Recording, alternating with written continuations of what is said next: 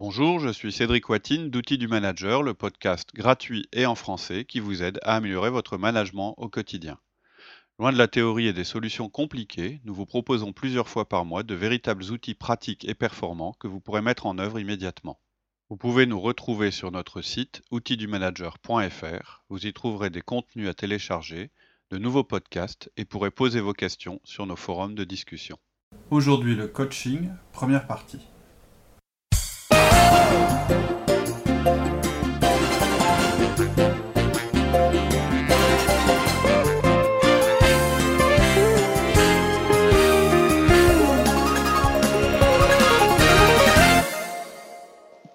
Bonjour Alexia. Bonjour Cédric. Alors aujourd'hui, on va parler de coaching. En fait, le podcast, euh, euh, enfin la série de podcasts qui démarre aujourd'hui, c'est une réécriture, euh, enfin une écriture de notre modèle de coaching qu'on a modifié. Donc le coaching, hein, pour dire un petit peu ce que c'est, c'est l'outil le moins utilisé des quatre outils du, modèle outil du manager, et ça pour de bonnes raisons. D'abord, dans les quatre outils, hein, donc les quatre outils, je rappelle, c'est le 1 à 1 le feedback, la délégation et le coaching. Le 1 à 1, c'est l'outil à la fois le plus facile, le plus puissant et le plus naturel. Quand un manager commence à faire du 1 à 1, il est très compliqué ensuite pour lui de laisser tomber.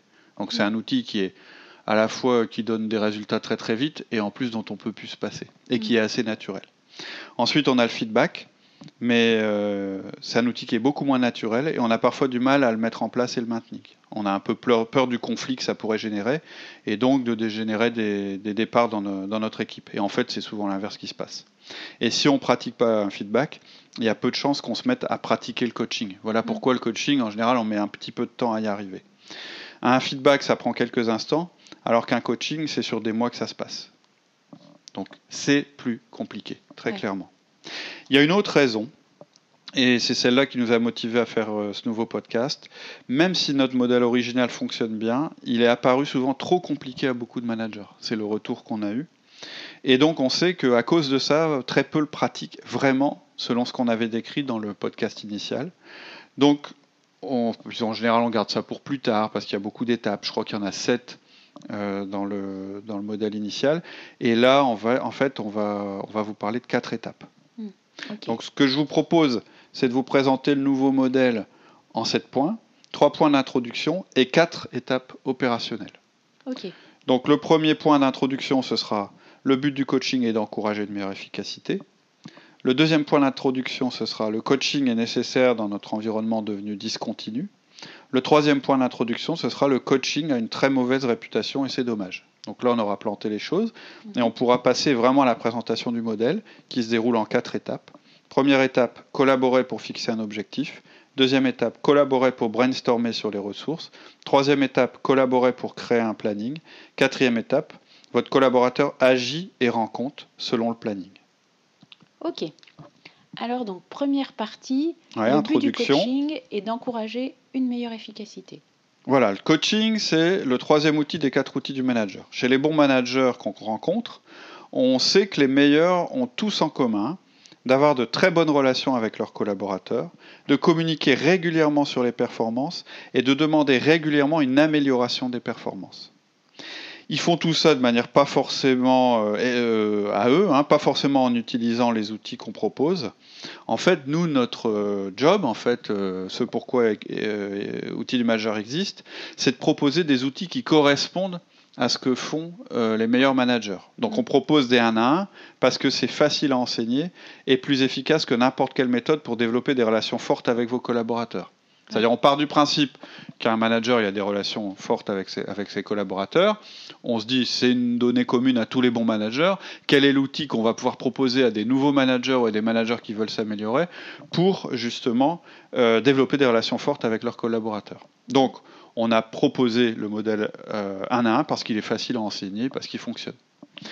Euh, on propose le modèle du feedback euh, chez Outils du Manager parce que c'est un moyen facile à apprendre et efficace pour parler au jour le jour de la performance. Et donc on va vous parler maintenant du modèle coaching parce qu'il est facile à apprendre et qu'il est efficace pour aider vos collaborateurs à s'améliorer. En général, en fait, les mauvais managers ou les moins bons managers, on va dire, parlent jamais de coaching ou du fait que c'est nécessaire ou possible d'améliorer ses collaborateurs. Les bons, ils vont utiliser une forme de coaching parce qu'un membre de leur équipe est sous le niveau nécessaire et qu'il faut absolument le faire progresser. Ils vont estimer euh, en fait qu'ils n'ont pas beaucoup de temps à accorder à cet aspect du management. Mais bon, il y a ce gars, la traîne dans l'équipe, tout le monde le voit, il galère, il freine les autres, donc il faut bien que je fasse quelque chose. Et là, ils vont se dire, bah, on va, on va peut-être l'aider. Et donc, ils vont faire une espèce de coaching. Ouais, c'est vrai que ça paraît naturel de vouloir aider en priorité ceux qui ont du mal. C'est vrai que ça paraît naturel, mais est-ce que c'est bien et est-ce que c'est efficace? En fait, c'est ça qui nous intéresse.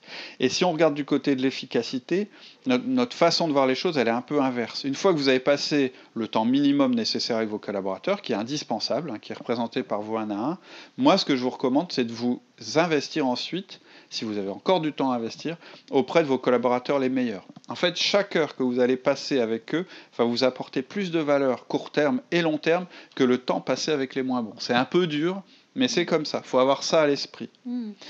Et en général, c'est pas ce qu'on fait en management. En management, quand on n'a pas de méthode, déjà on fait pas de 1 à 1, donc on, ne passe pas un temps euh, minimum avec chacun de nos collaborateurs.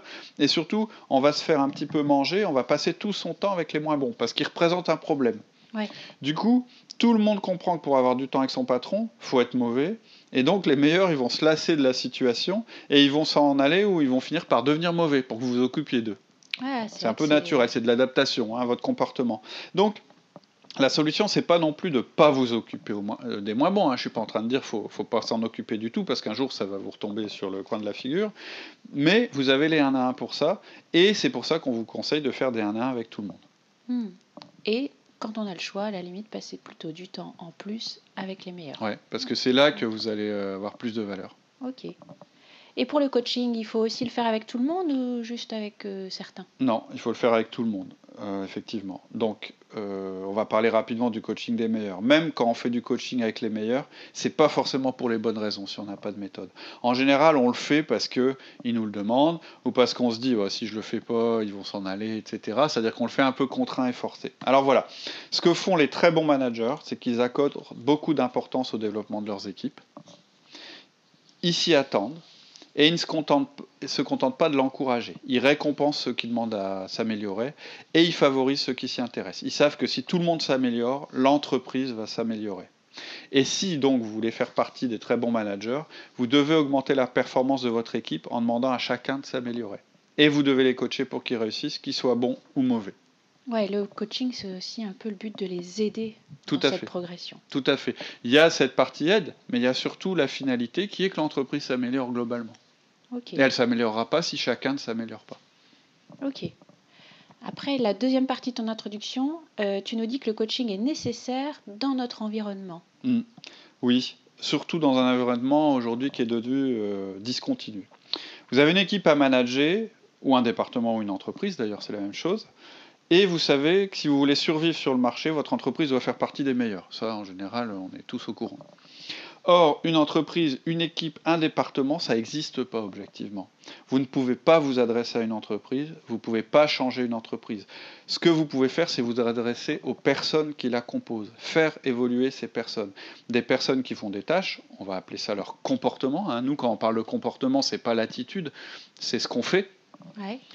Euh, et la suite de ces tâches, de toutes ces personnes, fournit une performance globale qui, au final, en fait, est la performance de votre entreprise. Et vous, votre job en tant que manager, à travers votre action, votre management, c'est de faire que l'entreprise devienne toujours meilleure. Mm. Par rapport aux fluctuations qui ont lieu toute la journée autour de nous et la complexité croissante qu'on connaît, le feedback dont j'ai parlé tout à l'heure, c'est l'outil de communication sur la performance dont on a besoin. Ça permet en fait à vos collaborateurs d'avoir un retour sur leur performance presque au jour le jour. Ça permet qu'ils s'éloignent pas trop des objectifs, qu'ils gardent le cap et un certain niveau d'exigence par rapport à leur travail. Hein, je prends toujours l'analogie quand je fais une intervention d'entreprise de quand vous êtes sur une route, vous voyez bien qu'il y a le côté gauche et le côté droit et qu'il ne faut, pas, il faut pas rouler sur le côté. Et en réalité, la manière dont vous maintenez votre véhicule sur, le, sur la route, c'est en faisant des petits ajustements permanents. C'est pas en faisant des gros coups de volant quand vous touchez le côté droit, puis le côté, le côté gauche, etc. Donc, le feedback, ça sert à ça. Ça sert à garder le, ça, sert à garder le cap. Mais, aujourd'hui. Ça suffit pas. Comment? Ça suffit pas. Ça suffit pas. En fait, le monde d'aujourd'hui, il vous demande plus que ça.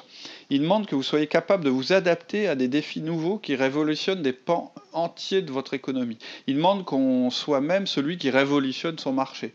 Et ça nécessite non seulement une excellence opérationnelle, qui est donnée par les 1 et le feedback, mais aussi et qui est maintenu d'ailleurs grâce à la qualité de la relation avec vos collaborateurs et un retour sur leur performance, mais aussi une capacité à évoluer, à comprendre que vous devez être les meilleurs en permanence. Un jour, on fera un podcast sur la, euh, le mythe de la limite de compétence. Hein, souvent, on dit ah ça y est, il a atteint son seuil. Ouais. Bon, moi j'y crois pas. Je vous expliquerai pourquoi. C'est pas le lieu aujourd'hui, mais je vous expliquerai pourquoi.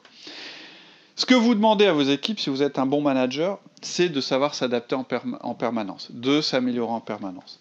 Pour ça, vous devez arrêter de croire que vous êtes le seul concerné par l'amélioration continue. Sinon, vous allez être le facteur limitant de votre équipe. Chaque membre de votre équipe doit être encouragé à se développer en fonction des besoins de votre équipe.